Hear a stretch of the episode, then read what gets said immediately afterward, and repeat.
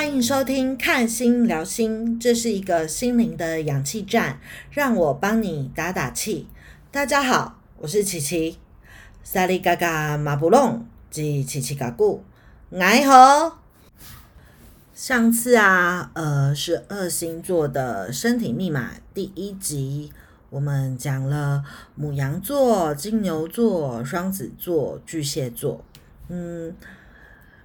这些星座的人呐，有没有对自己的身体有点了解？那其实给大家一个提醒，就是希望大家不要恐慌。呃，其实星盘的组合很复杂，不是说你是什么星座就一定会得那种病。有的时候呢，就是跟相位、宫位，呃，还有行运都有关系。希望大家不要杯弓蛇影哦。那这个单元呢，只是想让大家更了解星座和身体的关系，而且呃，想要提醒大家说，要对身体健康都有保持敏锐度。也许当你知道你的上升或者是太阳主管某个星座的时候，你也可以多多注意这些星座的的主管器官是不是快生病了。那如果你觉得不舒服，其实就可以勤做保养。那其实有的时候，因为星座的关系，或是宫位的相位关系，呃，说不定你某些器官还会特别强强韧啊。其实可以跟大家稍微分享一下，就是我月亮、金星上升全部都在摩羯座，所以我从小到大，就是我的骨架好像都比一般同龄的女生还大。然后指甲也比较厚一点，然后指甲的那个宽度也比较大，就是很有趣的是，像我小学五年级的时候，我坐我爸爸的车子，然后我坐在副驾驶座，那时候其实还没有系安全带规定，所以有一次我爸紧急刹车啊，我的头呢去撞到那个挡风玻璃，结果呢玻璃裂掉了。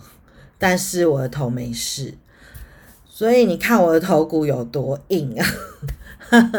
因为摩羯就是主管的是骨头嘛，骨架嘛，所以好像我的骨架似乎就是好像比密度比较高一点点。但是啊，其实就是没有受伤是一件好事啊。但是有时候会觉得说，哎，怎么好像？太强壮了，有点悲的感觉。好吧，那我们今天来讲讲狮子座、处女座、天秤座还有天蝎座的身体密码吧。那今天讲星座啊，其实跟我的呃好伙伴平平也都蛮有关系的。那因为他的内行星其实都在这这些星座里面，所以其实我要请平平好好的听一听啦。首先，呃，我来讲狮子座，呃，跟狮子有关的器官呢，就是心脏、背部还有脊椎、上背部。我觉得狮子座的胸背部似乎比较发达。那其实狮子座呢，也要注重一些心脏和血液的问题，那也要注意一些运动伤害，还有脊椎问题。像那个有知名品牌，就是 Chanel，Chanel，Chanel 的创办人叫 Coco Chanel，他就是因为心脏病发而去世的。所以我觉得狮子座可能要注注意一下心脏的问题。再来呢，就是处女座，嗯。处女座呢是跟呃人体的腹部有关系，什么脾脏啊、胰脏啊、交感神经、大小肠的疾病，其实都跟处女座有关。嗯，也很容易有呃躁郁症和失失眠的问题。那像处女座呢的人呢，有一些人他只要焦虑，他就会拉肚子。那如果吃到对身体不 OK 的东西，其实也会。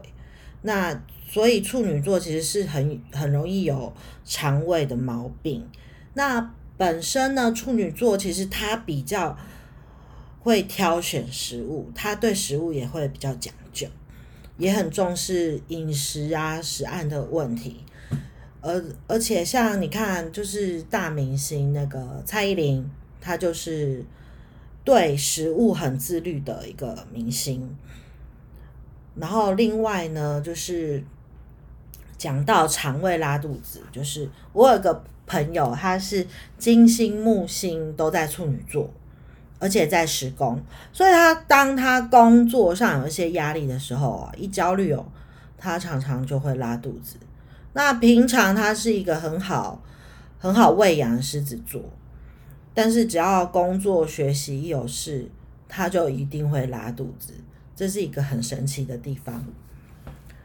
再来呢，就是天秤座，天秤座呢，呃，掌管的。地方是腰部，还有肾脏，所以天秤座呢，其实呃会比较有腰酸背痛和腰椎的问题，可能就是呃身体的肌肉左右边用用力不平衡，好，所以就会脊椎和那个腰很容易腰酸背痛。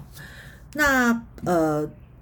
也掌管内耳，因为跟平衡有关嘛。那另外就是呃成对器官，比如说膀胱，好，那天秤座也要注意膀胱和排水的问题，也会很容易有频尿的问题哦。嗯，天平呢是金星守护的星座，所以很多明星都是天秤座，比如说黎明呀、刘德华，还有呃。我们的那个《爱的迫降》男主角玄彬，他们都是天秤座的名人。那另外还有一个，我在呃维基百科查到，就是忽必烈，他也是天秤座的，很有趣吧？那他他忽忽必烈他晚年就受到肥胖和痛风的困困扰，其实就跟痛风痛风就跟尿酸有关系。